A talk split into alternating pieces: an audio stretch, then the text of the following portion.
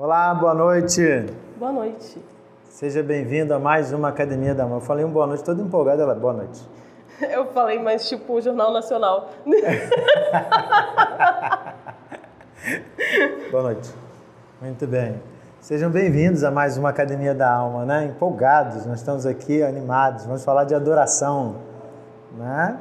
Estamos aqui no nosso terceiro encontro, nosso terceiro compartilhar sobre adoração. Cíntia já tem cadeira cativa, né? É sempre bom tê-la aqui. Ela não usa o roteiro que eu passo, ela muda o roteiro todo. Ela fala sobre outras coisas. É ótimo. Não, mas é bom porque ela tem bagagem, né? Ela gosta de falar, fala bem. Eu te falei que você tem dom para isso. Ele gosta de explicar comigo, né? É isso. Ah, tá na área errada. Gente, falem com ela, orem por ela, para ela entender isso. Orar por mim, tô precisando. É, isso aí. É. Todo mundo, não por isso. É. Muito bem. Então nós já falamos aqui no primeiro encontro com a Lúcia sobre usamos lá o texto da tentação e vimos que é fácil a gente deixar de adorar a Deus, né? Satanás faz a proposta para Jesus de se você prostrado me adorar, ou seja, era só se colocar de joelhos, né? A gente se ajoelha para tanta coisa, né? Falamos aqui de uma série de coisas que a gente se ajoelha é, intencionalmente, não intencionalmente, desde programas de televisão até relacionamentos, né? A gente pensou várias coisas aqui. Então a gente viu que é fácil deixar de adorar a Deus.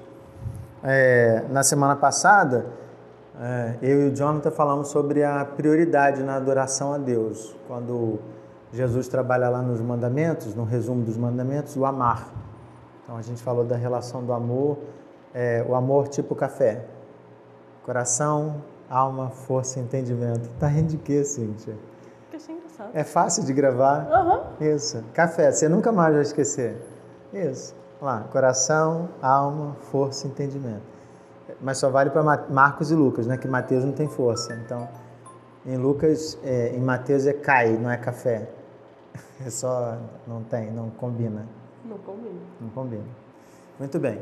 Hoje nós vamos falar sobre adoração e serviço, um tema é, muito bacana, né? Eu acho que a gente poderia falar umas três horas sobre isso, porque a gente confunde serviço com adoração, adoração com serviço. A gente acha que servindo está adorando, né? Mas eu estou dando spoiler? Um pouquinho. Um pouquinho, né? Mas estou dizendo aí uma prévia do que a gente vai conversar. Muito bem, então vamos orar e depois a gente vai ler o texto de Mateus capítulo 15, versículos de 1 a 9. Mateus 15, de 1 a 9. Mas antes vamos orar, né? Feche seus olhos aí. Maravilhoso bom Deus, obrigado pela oportunidade de estarmos aqui, mais um encontro, mais uma Academia da Alma. E a nossa oração é que o Senhor nos conduza como sempre tem feito, né, para que a gente possa perceber a direção do Teu Santo Espírito e fazer aquilo que agrada o Senhor. Tem misericórdia de nós, abra o nosso coração, nos dá entendimento e nos ajuda para que, de fato, a gente possa estar adorando o Senhor, enquanto a gente está servindo, né, e que o nosso serviço seja uma adoração, sempre nesse sentido. Oramos pedindo que o Senhor abra o nosso entendimento para a leitura e compreensão da Tua palavra e para tudo que vamos conversar aqui. Esclarece também a todas as pessoas que estão ouvindo e que um dia ouvirão também essa palavra, para que possam ser ricamente abençoados por Ti. Em nome de Jesus nós oramos. Amém. Então, Mateus 15, de 1 a 9. O nosso foco está mais no finalzinho, mas eu fiz questão de ler os versículos iniciais para a gente entender o contexto, né? Então vieram de Jerusalém a Jesus alguns fariseus e escribas e perguntaram: Por que transgridem os teus discípulos a tradição dos anciãos? pois não lavam as mãos quando comem. Ele, porém, lhes respondeu: Por que transgredis vós também o mandamento de Deus, por causa da vossa tradição? Porque Deus ordenou: honra a teu pai e a tua mãe, e quem maldisser a seu pai ou a sua mãe, seja punido de morte. Mas vós dizeis: se alguém disser a seu pai ou a sua mãe, é oferta ao Senhor aquilo que poderias aproveitar de mim, esse jamais honrará a seu pai ou a sua mãe e assim invalidastes a palavra de Deus por causa da vossa tradição. Hipócritas, bem profetizou Isaías a vosso respeito, dizendo: Este povo honra-me com os lábios, mas o seu coração está longe de mim. E em vão me adoram, ensinando doutrinas que são preceitos de homens, né? Uma pancada. o texto é uma paulada, né? Eles começam querendo condenar Jesus, que Jesus e os discípulos não estão lavando a mão, né? na verdade os discípulos não estão lavando a mão, e eles querem abordar isso de forma religiosa, e Jesus vem para lá e levanta pontos muito mais importantes, né? Que eles estavam falhando, é, é, é aquele discurso, né? É, ele está condenando, tem um, está vendo um cisco no olho do outro e tem uma trave enorme no seu olho e você não percebe. Bem, mas vamos focar na adoração. É, quando a gente fala de fariseu, farisaísmo, sempre soa, né? Lá no início, o fariseu tinha aquela ideia de ser o guardião da lei.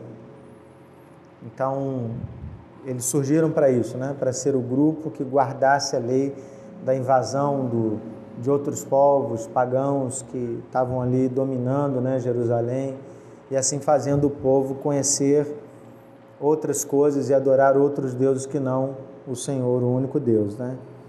Só que a palavra fariseu, ela tem um tom hoje de, de sarcasmo, né? Você é um fariseu, é aquela pessoa que parece um santo, mas não é, né? Parece um adorador, mas não é.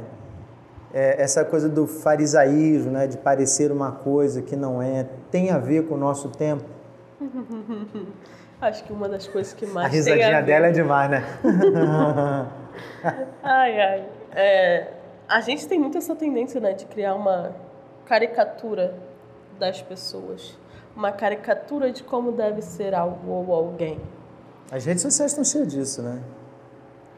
Fotos de pessoas é, em movimentos de adoração, levantando as mãos, com os olhos fechados, com a mão no coração mas a questão é o quanto, né, é, do quanto a gente entende que, que uma posição, uma expressão é adoração e do quanto aquilo realmente é, do quanto o coração realmente está voltado para aquilo. Porque tem coisas que são extremamente teatrais, né?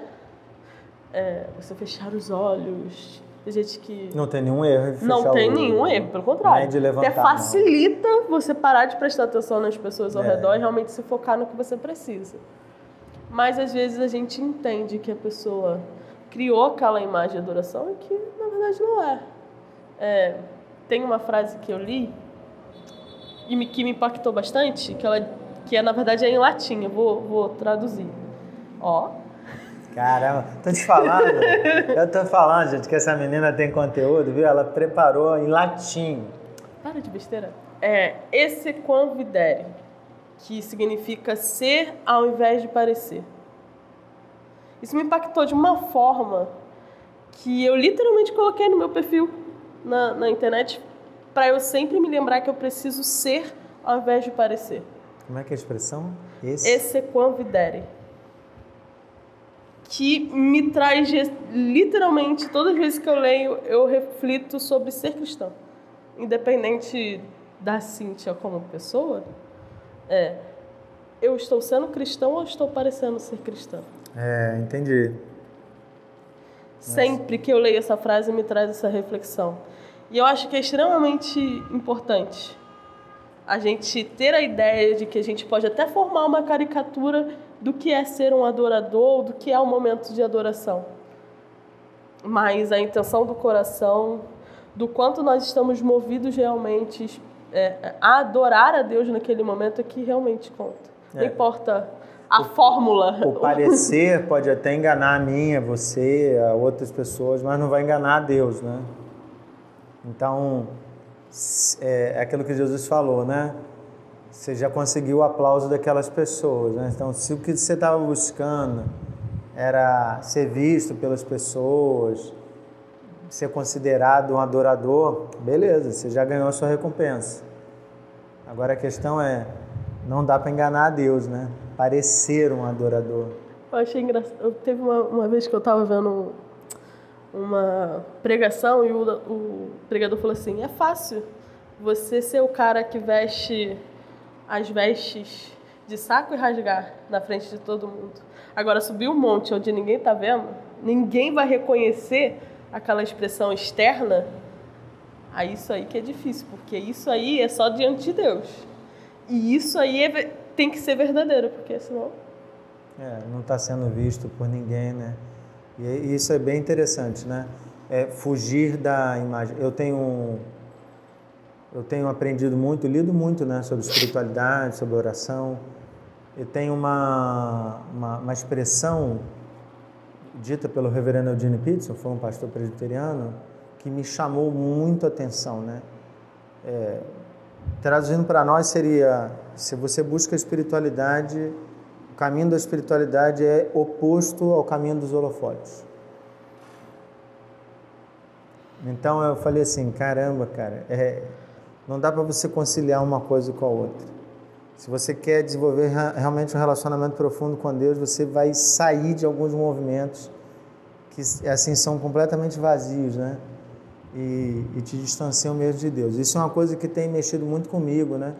Até que ponto é, esse uso, esse compartilhar, é, porque se a gente quiser se dedicar a algumas coisas, a gente vai ter que abrir mão de outras. Bem, essa, essa conversa vai longe, hein? Muito bem, vamos seguir aqui nos fariseus aqui. Hein? Eles eram conhecidos também, né, não só por essa coisa de, de, de, ter uma imagem, guardião da lei, mas pessoas que faziam muitas coisas. Né? Eles eram os guardiões da lei, então eles cobravam o exercício da lei, né, de ah, tem que guardar o saldo, tem que entregar o dízimo, tem que fazer isso, tem que fazer aquilo. E aqui no texto eles estão cobrando os discípulos porque eles não lavaram a mão, né? Olha só, eles são os guardiões mesmo. Então a pergunta que eu quero fazer é assim: adorar a Deus tem a ver com fazer alguma coisa? Porque é, eu vejo muita gente com angústia, né? A pessoa chegou na igreja ontem, pastor, o que, que eu posso fazer? É, sempre tem essa ideia do fazer, como se Deus ficasse feliz se a gente estivesse trabalhando, né? Assim.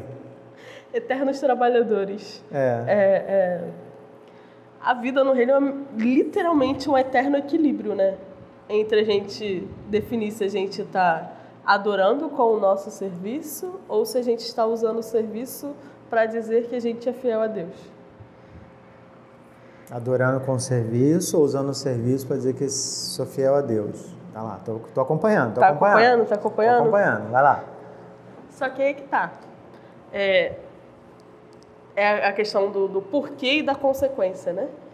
Se eu me tornei um adorador ao ponto de isso transbordar em forma de serviço e o meu serviço ser uma forma de adorar o Senhor,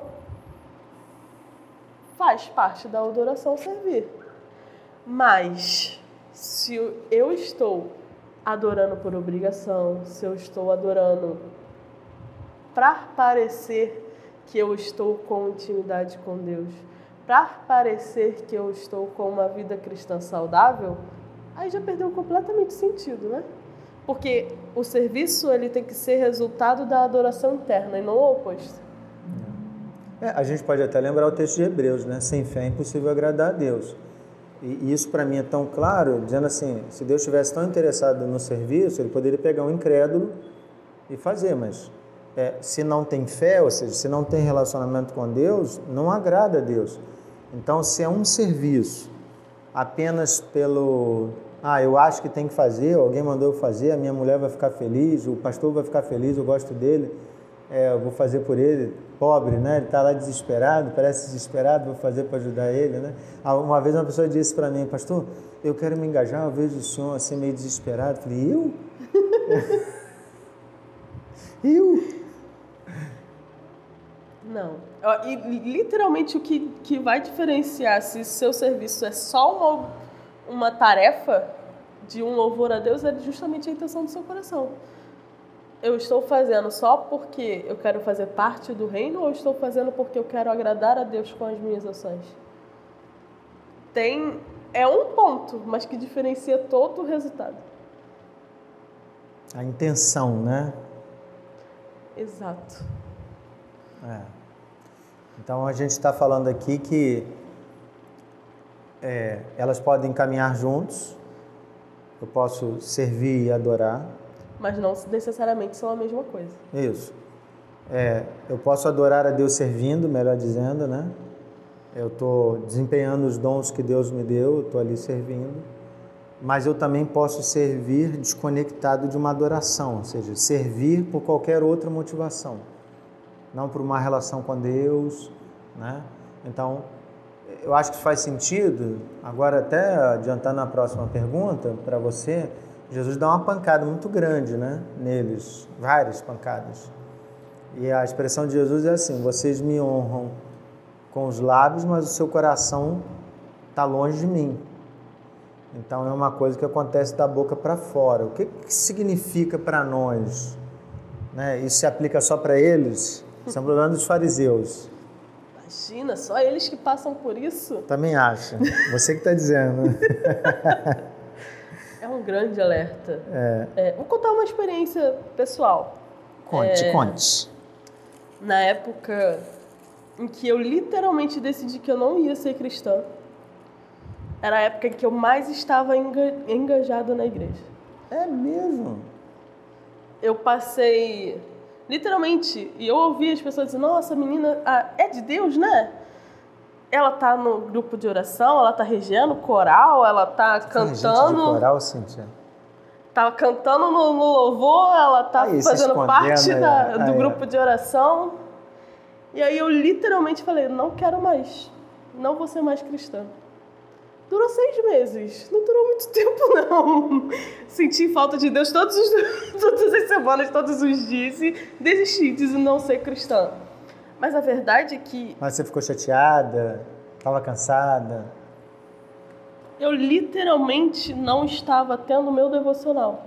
Uhum. E isso causou um desligamento. Eu literalmente estava fazendo todas as tarefas porque eu estava acostumado a fazer porque era o que eu sempre fiz. O, o Peter Escaseiro, ele fala uma frase que no, no, livro Espiritualidade Emocionalmente Saudável que me marcou muito. Ele diz que a gente pode trabalhar para Deus para se esconder dele.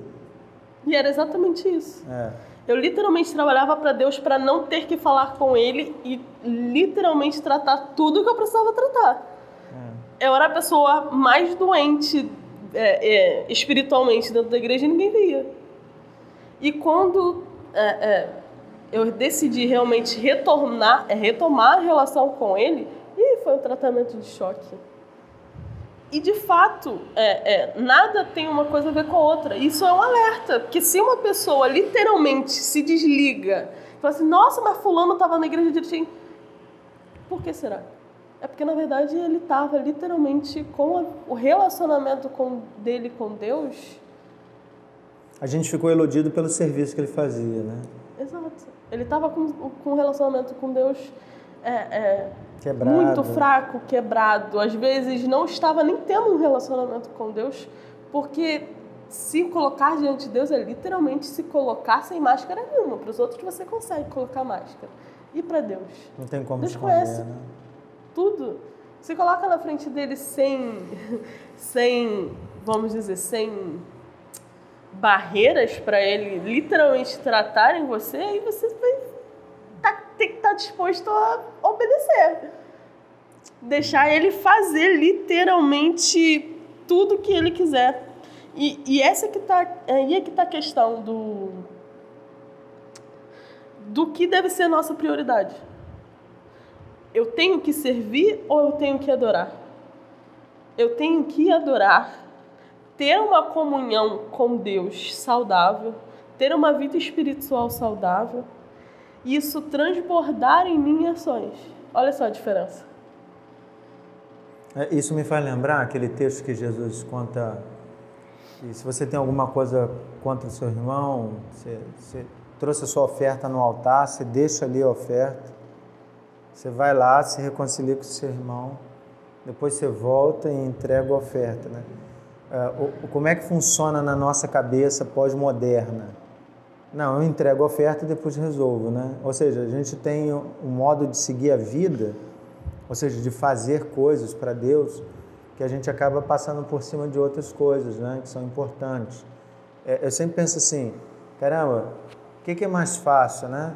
Deixar de participar da Santa Ceia ou resolver as coisas, né? Eu, eu, o que eu vejo na prática é que tem gente que decide não participar, é, decide não se responsabilizar, e às vezes fala comigo isso, né? E eu fico assim, então, eu fico triste porque a pessoa não entendeu nada sobre o Evangelho, né? Porque a graça é, eu não mereci para receber, então eu não posso fazer esse desdém de Não, não quero, hoje eu tô suficiente, eu já. Hoje eu não quero não, porque eu prefiro a mágoa. É, entendeu? Então, assim, e aquela pessoa vem no culto, cantou, então, ou seja, honrou com os lábios, com o coração longe.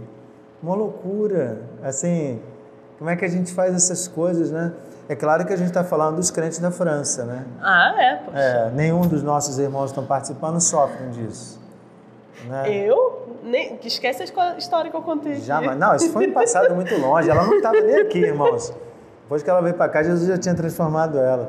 Então eu não chamava ela para academia da alma.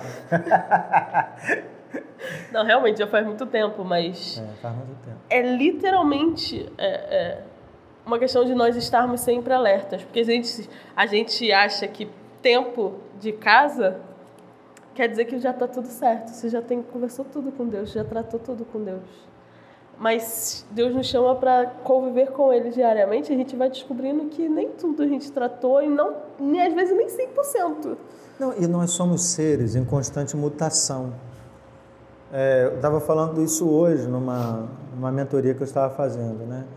A pessoa, não, mas eu ainda tenho uma longa caminhada. Eu falei, e, e eu descubro que a cada dia tem, tem mais caminhada para fazer que eu achava que eu não tinha. É, porque a gente vai mudando com o tempo, que eu pensava ontem, eu não penso mais hoje. Né? Claro que essa relação temporal não é de ontem, né? Pensava algum tempo atrás, hoje eu não penso mais.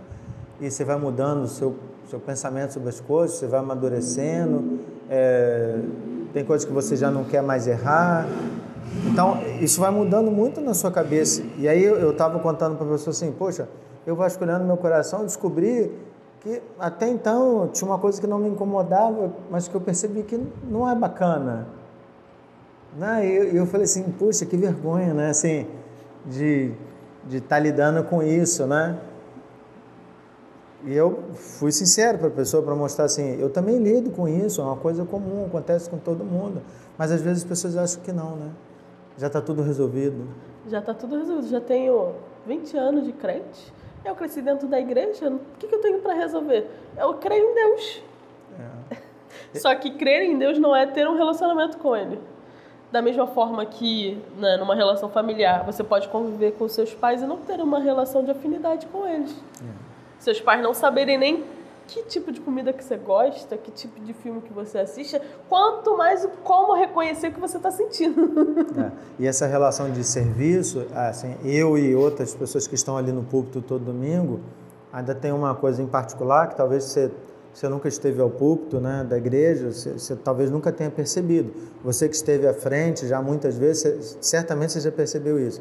A gente que está ali no processo de condução, é, talvez a ideia do serviço é mais forte do que a adoração, porque ser um executor, né? E agora eu tenho que falar para ficar em pé, agora eu tenho que ler isso, eu não posso esquecer de falar aquilo, e agora esse aqui é de joelhos. Ou seja, é muito difícil você viver a adoração enquanto você está ali como executor. Exato. E esse é um exercício né, que eu estou ali todo domingo, tenho que fazer muito. Porque eu tenho que lembrar assim, olha, eu estou aqui como um adorador. Eu, Fábio, estou aqui como um adorador. Eu estou aqui como um adorador. Você veio aqui para adorar. Mas porque você fica muito preocupado com a dinâmica, né, daquilo que vai com a acontecer. execução. Isso. Com o que vai ser o resultado final. É, isso vale também para o músico que está tocando, para o operador de som, para o cara que está transmitindo o culto. Ele pode estar ficando tão preocupado, esqueci de passar a letra, não sei o quê. Eu, eu amo quando as pessoas deixam de passar a letra. Mas sabe por quê? Às vezes eu olho e a pessoa está cantando. Ou seja, ela se desconectou da tarefa a tal ponto de que ela tá, ela tá voando na música que ela conhece, né? não na música que ela não conhece. E eu acho legal, eu falei, caramba, isso é um sinal de que não está só focada na tarefa. Exato. Porque se tivesse focado só na tarefa, passaria ali tudo certinho, tudo. Então não é isso, né? A gente tem que pensar nesse sentido. Bem, continuando. Versículo 9, Jesus dá outra pancada, né? Ele diz assim, ó, em vão me adoram, em vão. Tudo que eles produziram foi em vão. O que, que significa isso para eles e para nós? Nossa. É, literalmente ouvir isso de Deus deve ser aterrador, né? Assustador. Tudo que você fez foi em vão, Cíntia. Literalmente Meu Deus! foi vazio, não me Serviu agradou. Você gastou o seu tempo, a sua energia e nada chegou até a mim. Nada teve efeito. Nada alcançou meu coração. Nada me alegrou. E literalmente é isso que, que ele diz. Ele não diz de outra forma. Eu não tenho como dizer que amaciar um pouquinho, né? Não, não é tão. Não, é exatamente isso. Foi vazio, foi em vão. Não tem como ele. Como eu posso dizer? Lógico, Deus não faz isso. Jesus não faz isso para acabar né? com eles. O cara faz assim: Poxa, eu vou morrer agora. Não, não foi para humilhá-los. Foi mais no intuito de se consertem. Vocês estão entendendo a palavra de uma forma completamente errada. Deus, quando fez lá os mandamentos, não foi para criar esse tipo de, de. Como eu posso dizer? De pragmatismo. Ele fez para criar uma consciência do que nós deveríamos fazer como certos, para nos aproximar de Deus. Não ficar ligado em cada vírgula mas entender. Criando que... problema com os outros, né? Exigindo dos outros, apontando o dedo. Eu acho outros. que uma, uma das piores coisas é, é, que aí você demonstra que você não é maduro. É você apontar para o outro o tempo todo o erro do outro, porque na verdade você não tem maturidade para lidar com a imaturidade do outro no, no relacionamento Foi com Deus. profundo isso aí, isso aí, isso aí merece uma reflexão. Né?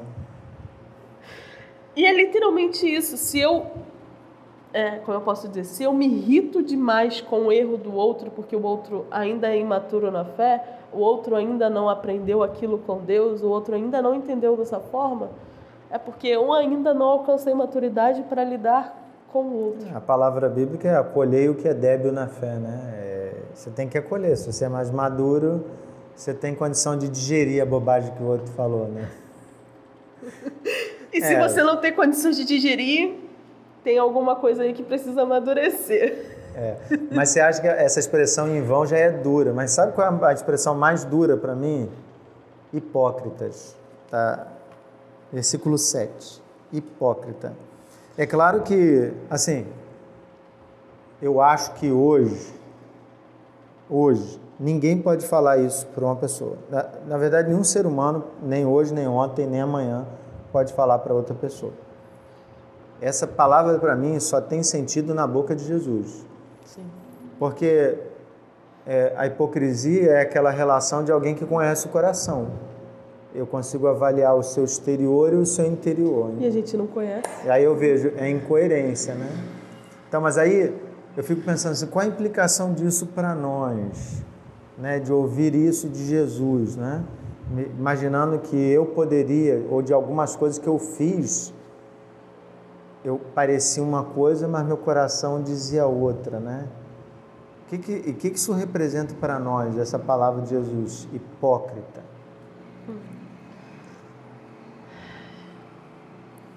Agora. Como é que a gente deve ouvir essa palavra? E vamos lá, aos poucos, né? é, quando Deus fala sobre. Literalmente, quando ele fala da hipocrisia, a gente nunca deve tomar como do outro, como você diz. Mas sim como uma reflexão pessoal, né? Uhum. Eu estou sendo ou parecendo? Ah, entendi. E, e quando a gente fala de ter uma reflexão, não é só de pensar sobre o assunto, mas é do que eu posso fazer para mudar. Porque muito melhor, melhor, menos pior é, eu realmente mostrar que eu não estou conseguindo adorar naquele momento, porque vai me permitir, reco reconhecendo, me permite deixar Deus agir nesse sentido, uhum. do que eu fingir uma adoração que não é real. E automaticamente nada mudar, nada acontecer. Porque se eu não estou dando, nem reconhecendo, que dirá deixar Deus agir nesse sentido. Então, a gente tem que literalmente refletir sobre isso, analisar em que ponto nós estamos, que estado nós estamos. Então, você está sendo hipócrita? Eu estou sendo hipócrita? É uma análise que eu posso fazer sobre mim, é, não sobre a, o outro. A Bíblia nunca pediu para que a gente fingisse nada, né? Até na semana passada, eu e o Jonathan conversando sobre isso, eu falei assim, é, quando a gente falou de toda a tua alma, né, com todas as suas emoções, eu lembrei lá de Jó. Por exemplo, Jó, ele, ele tem um momento de adoração que todo mundo cita no, no, enterro, né? Muita gente cita no enterro, né? O Senhor deu, o Senhor tomou, bendito seja o nome do Senhor. Caramba, mas ele está com o coração dilacerado. Assim, mas ele não finge alegria, ele não finge felicidade, mas na tristeza, ele coloca o coração diante do Senhor, né? Ele diz assim: O meu coração é teu, o Senhor sabe de tudo, o Senhor sabe o que eu estou sentindo, né? O Senhor sabe a dor que é perder meus filhos, é, mas tudo está nas tuas mãos, então eu adoro o Senhor. É, a gente pode confundir adoração com essa com esse emocionalismo vazio de, de parecer sempre alegre, feliz, né? como se o, o crente tivesse que criar esse, esse estereótipo. Né? Aí talvez alguém diga assim: Poxa, pastor, mas está lá, o fruto do Espírito é, é, é alegria. Ok, não tenho dúvida disso. Mas a alegria não isenta de que eu vou passar um determinado dia chorando, né?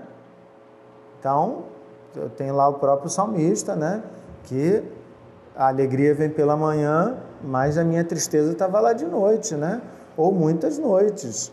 Então, a gente tem tempo para tudo, né? Diz o texto de Eclesiastes 3, eu tenho tempo de chorar, eu tenho tempo de rir. Então, a gente é ser humano. É, acho que essa relação de hipocrisia, às vezes, é muito da gente querer criar um personagem, né? Então, para eu ser crente, eu tenho que ser assim, de é, eu tenho sempre que parecer bem com a minha esposa, ao invés de reconhecer que eu não estou bem. Não é para ficar brigado no culto, né?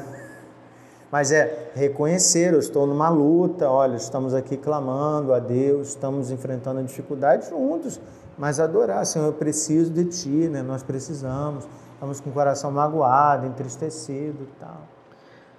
Literalmente isso, né? É, eu acho, ele me lembrou agora uma passagem.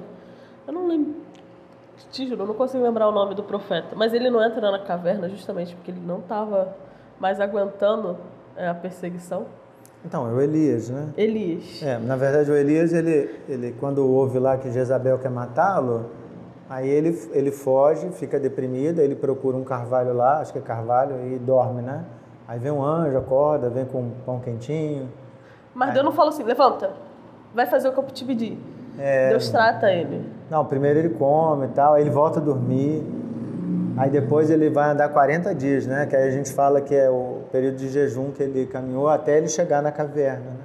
Sim, mas tu vê que tem todo um processo tem, tem. que Deus respeita, que Deus trata, que Deus vai movendo o coração dele para ele conseguir sair daquela situação, para ele tomar coragem para literalmente sair do que ele precisava fazer. Uhum. Só que as pessoas acham que a gente, não, eu sou crente, eu tenho que estar bem o tempo todo. Ou então, eu sou crente, eu tenho que manter uma, uma visão dos outros de santidade. Então, eu não posso reconhecer quando eu pequei. Eu não posso reconhecer quando eu errei. Não posso reconhecer o que é difícil para mim tratar. Uhum. Eu falo por mim. É, e aí é que está a questão. A gente está sendo hipócrita só com a gente com Deus. Uhum. Porque a gente não precisa mostrar para os outros. A gente tem que se revelar diante de Deus. Que o dos outros a gente não vai ser tratado. A gente só vai ser tratado por Deus. Então por que, que eu tenho tanto a, a, a exigência pessoal de que eu tenho que parecer para o outro. É, então, mas eu acho que aí é que entra a questão do serviço. Se, se a gente foca só no serviço, o serviço nos empurra para isso. Então vamos pensar, você trabalha com venda, né? Então, é possível você chegar no seu trabalho com o seu estado emocional real e, não e, e trabalhar assim Faz parte da expectativa do seu chefe?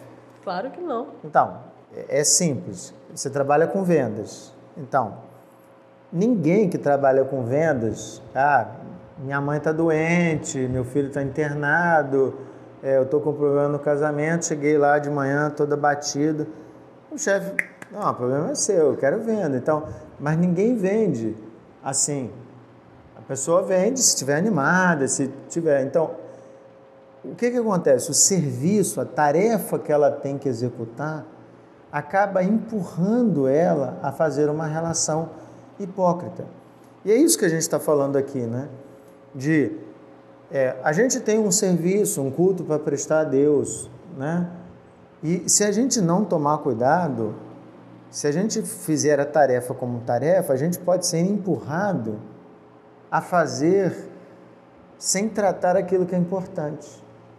Então é, ah, eu tenho que pregar domingo, eu tenho que dirigir domingo, eu tenho que fazer escola dominical domingo, eu tenho que conduzir os adolescentes, eu tenho que ensaiar o coral, eu tenho que fazer isso, eu tenho que fazer aquilo. Então eu vou fazer tudo isso, independente do estado emocional que eu esteja. Só que eu posso fazer daqui, não daqui. Né? E é essa relação que a gente aqui está discutindo. Né? Isso é complexo, né? É complexo demais. E é literalmente por isso que eu falei que a, o Vida no Reino é literalmente o equilíbrio, você tentando manter o equilíbrio entre tudo. Porque quando, independente né, do, do, do seu estado no dia, você já se comprometeu a fazer aquilo. E você não se comprometeu só com o irmão, se comprometeu com Deus. É, é para jogar peso? Se você for olhar por, por, por um é. lado, você vai fazer a tarefa, independente de como você esteja, porque você já se comprometeu. Se a gente fosse olhar pelo lado é, de um adorador, o ideal seria nós adorarmos independente, porque o Senhor merece nossa adoração. Nós, nossa adoração triste, nossa adoração alegre, nossa adoração independente da situação que nós é. estejamos. Só que é, nem sempre nós estamos com o nosso coração realmente desejoso de adorar por conta disso. É, e aí eu quero trazer aquela sua palavra do equilíbrio, porque a gente aqui entra num ponto muito perigoso, né? Que é aquele, aquele ponto que as pessoas vão dizer assim, não, então eu tenho que ser sincero. Aí eu não vou fazer mais nada. É, e é isso que eu estou falando, né? É do, tá, eu, eu sou sincero, tô mal, hoje eu não vou fazer nada. Só que Aí é que tá, se você, independente da situação, está com uma vida é, espiritual saudável, você sempre vai manter o movimento de adoração ao Senhor, independente do dia mal. Uhum. Porque a minha alegria não é só a alegria no dia, é a minha alegria, a minha alegria da salvação, a minha sim, alegria de sim, estar sim. com Deus, seja no dia bom ou no dia ruim. Então volta a questão do equilíbrio, né? Eu não posso fazer sem desconsiderar meu coração, mas eu também só não posso só olhar meu coração e abandonar o fazer. Então, é possível adorar o Senhor servindo, mas eu tenho que estar ali inteiro, né? íntegro, com meu coração ali servindo ao Senhor, tratadinho, cuidado, seja sofrendo, com alegria, triste, deprimido, tanto faz, mas o seu coração está ali inteiro. O que você não pode fazer é se afastar disso, né? Que é, é engraçado, né? É, a gente fala que é, a gente se afasta da, da intenção de adoração na, no serviço, quando a gente encara só como tarefa, mas quando a gente se afasta por completo da tarefa porque o nosso coração não está disposto a adorar através dessa tarefa, aí mesmo que você fica disperso, né? É. Então a gente está percebendo aqui que a tarefa, né, o serviço, o servir, ele pode nos levar a uma condição de é, fazer mecanicamente, não adorando o Senhor, né, fazendo por várias razões, mas ao mesmo tempo, se eu deixo de fazer porque eu tenho essa preocupação, eu, eu vou ficar mais afastado ainda do Senhor. Então, mais uma vez a palavra equilíbrio, né?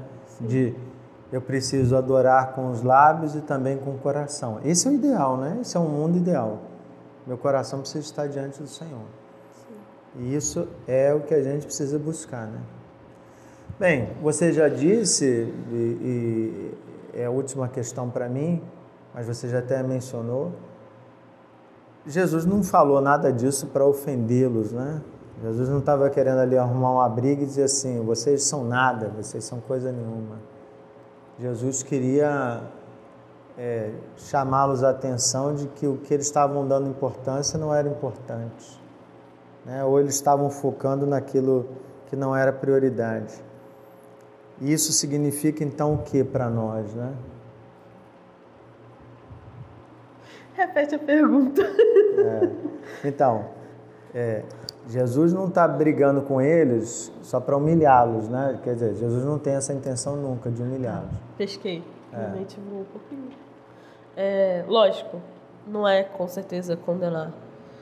Acho que a última coisa que Deus quer fazer é, é literalmente nos afastar com as palavras dele. É. Só que a gente tem essa, essa questão, né? Do toda vez que. Bom, pelo menos é uma sensação minha. Toda vez em que você se coloca diante de Deus é, com algum tipo de impureza, dá tanta vergonha daquilo que você prefere se afastar. Se afastar. Eu acho que é por isso que eu conheço tantos cristãos que, que falam, não, eu estou desviado, deixa eu me consertar primeiro para depois é... me, me, me aproximar de Deus. O que não faz o menor sentido, né? Mas a verdade é que Deus nos chama literalmente para enxergar a palavra como ela é e não como uma forma de legalismo, uma forma de exagerada de, de, de se prender a pequenas coisas ao invés de olhar para o alvo certo. Ele quer que literalmente, opa, você então tá indo para cá, volta para cá. Você tem que literalmente vir para minha visão. Você tá indo para um entendendo de uma forma completamente errada. Entenda que eu te fiz para adorar. Eu te fiz para ser meu filho. Eu te fiz para aprender comigo no dia a dia. Você não vai aprender sozinho, você vai aprender comigo. Então me busque. É só me buscando que você vai conseguir fazer isso. É. É só me adorando de verdade que você vai conseguir literalmente alcançar a mim. Olha só. Jamais é um, uma forma de apartar, mas uma forma de aproximar. Olha, peraí, volta para cá de novo que você não entendeu direito. Bem, esse papo vai longe, né? É que eu falei. Eu tô aqui pensando é, na minha cabeça assim um resumão para a gente caminhar para o final. Vai pensando aí suas considerações. O que, que você quer deixar de palavra final?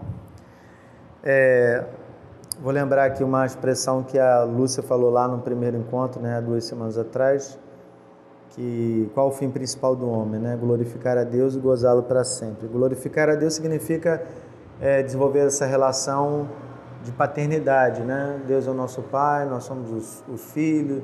Então, adorar a Deus é essa atitude de reconhecimento, de submissão, de obediência. É, é claro que a gente tem todo o prazer de servir ao Pai, mas lembra que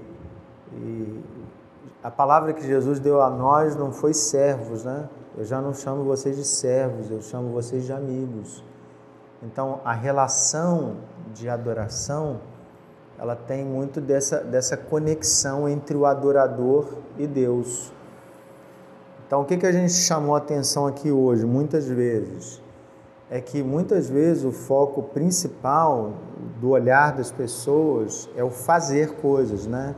é tirar isso daqui para lá, é puxar uma cadeira, é o louvor, é a palavra, é a projeção, a transmissão, coisas, né? Fazer coisas. Só que eu posso fazer coisas como o mundo faz e não tem nada a ver com a adoração a Deus. Ou seja, essa conexão entre o serviço e o adorar a Deus passa pelo coração do adorador. Então, o que transforma o meu serviço numa adoração é a intenção do coração. Então, se a minha intenção do coração não é adorar a Deus, eu posso estar usando os meus lábios, falando um monte de coisa bonita, mas que no fundo não passaram do teto, não chegaram ao coração de Deus. Então, isso para nós é um alerta, né? um alerta muito sério. Então, essa disciplina, que é a disciplina que a gente faz todo dia, né? porque a adoração é um culto que a gente faz todo dia, a gente precisa estar muito atento, porque talvez a gente esteja é, não dirigindo coisas a Deus. porque o nosso coração não está conectado com Ele. Então, para mim, hoje teve muito esse ar de exortação mesmo, de cuidado, de, de atenção, de vigilância, de que a gente precisa colocar o nosso coração inteirinho ali diante de Deus, senão a gente corre um risco sério de não adorá-lo, né? Muito bem. Você que me deixou reflexivo. Agora você e suas lições agora. É, eu acho que, para mim, eu tenho como chave ali quando ele fala que os lábios falam dele, mas o coração não revela ele. É, a gente tem até essa, como ser humano, né? De ter a necessidade de coisas palpáveis para enxergar é, o que está sendo feito. A gente tem a necessidade de realizar a tarefa porque é algo palpável.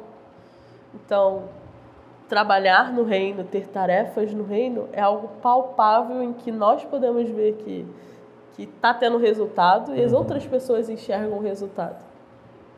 Mas Deus ele fala sobre adoração, sobre estar com Ele, sobre permitir que Ele faça, permitir que Ele seja, que não tem nada a ver com o provar para o outro. Verdade. E aí, quando a gente coloca né, nesse texto, a gente vê claramente Deus chamando a nossa atenção para o mais importante é a adoração. O mais importante é você estar perto de mim. O mais importante é você estar voltado para mim. Porque quanto mais de mim você tiver, mais você vai transbordar para o outro. Verdade. Não tem como eu transbordar para o outro aquilo que eu não tenho. E é esse convite que Deus literalmente faz. Se volta para mim, independente da situação. Porque as obras nada são diante de Deus. Só apenas justiça social, talvez. Mas quando nós colocamos o Espírito Santo é, na frente de tudo, inclusive do nosso coração, aí a coisa muda de figura, né? realmente nós conseguimos alcançar Ele.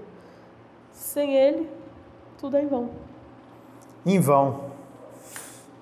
Muito bem, papo cabeça hoje, hein? Caramba.